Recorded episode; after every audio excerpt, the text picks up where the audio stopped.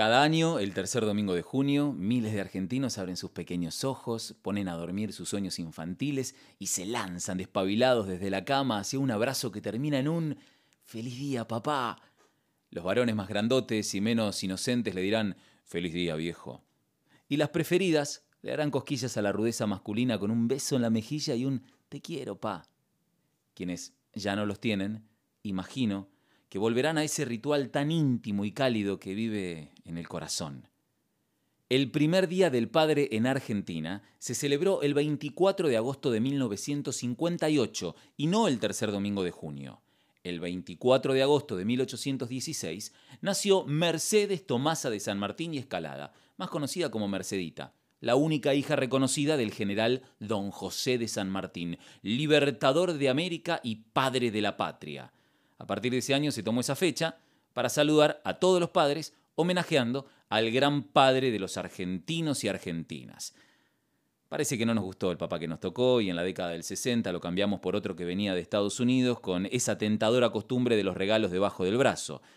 Llegó con nombre y apellido. Alguien dijo que se llamaba William Smart, pero ni los más inteligentes le prestaron demasiada atención hasta olvidarlo. Total, lo importante era lo que había traído, el bendito regalo del consumo, ese que fijó la preocupación en el alcance y la elección del objeto que empezó a competir con el sentimiento hacia el sujeto.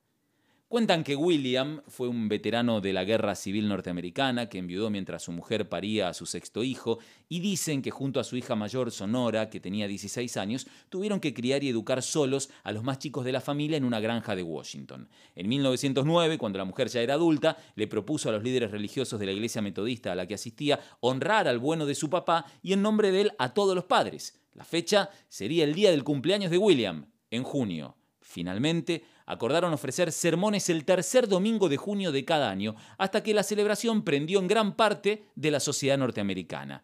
En 1924 ya se hablaba del Día Nacional del Padre, hasta que en 1966 el presidente Lyndon Johnson firmó la proclamación que declaró el tercer domingo de junio como Día del Padre en los Estados Unidos. Desde entonces, en Argentina, el pobre José de San Martín fue víctima del parricidio simbólico.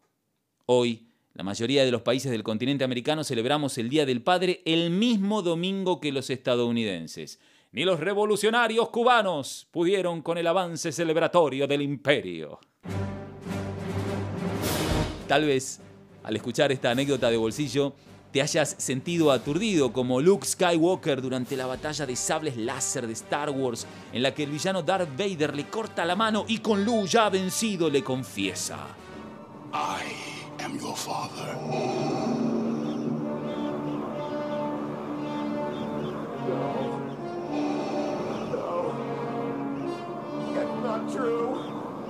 Sí, Lu, es tu padre. Sí, argentinos, somos hijos del imperio hasta en el Día del Padre.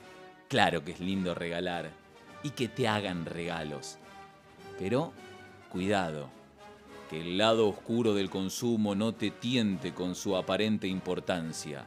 Que la fuerza de un feliz día, papá, te acompañe acá, sobre la tierra, o mirando a las estrellas.